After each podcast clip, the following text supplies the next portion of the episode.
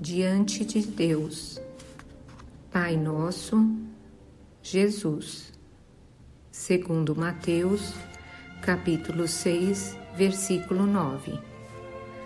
Para Jesus, a existência de Deus não oferece motivo para contendas e altercações.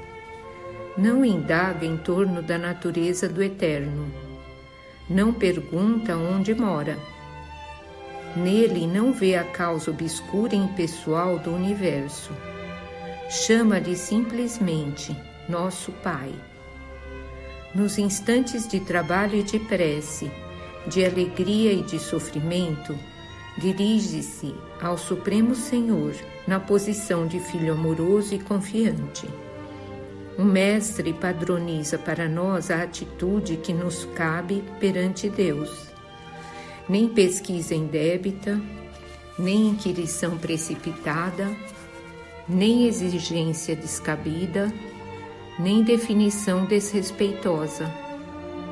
Quando orares, procura a câmara secreta da consciência e confia-te a Deus como nosso Pai Celestial.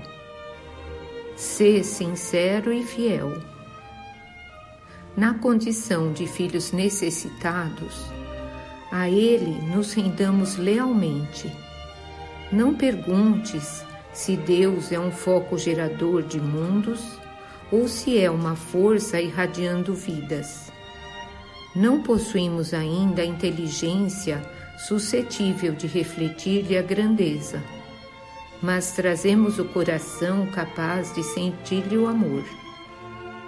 Procuremos assim nosso Pai acima de tudo e Deus, nosso Pai, nos escutará. Emmanuel, do livro Fonte Viva, Chico Xavier.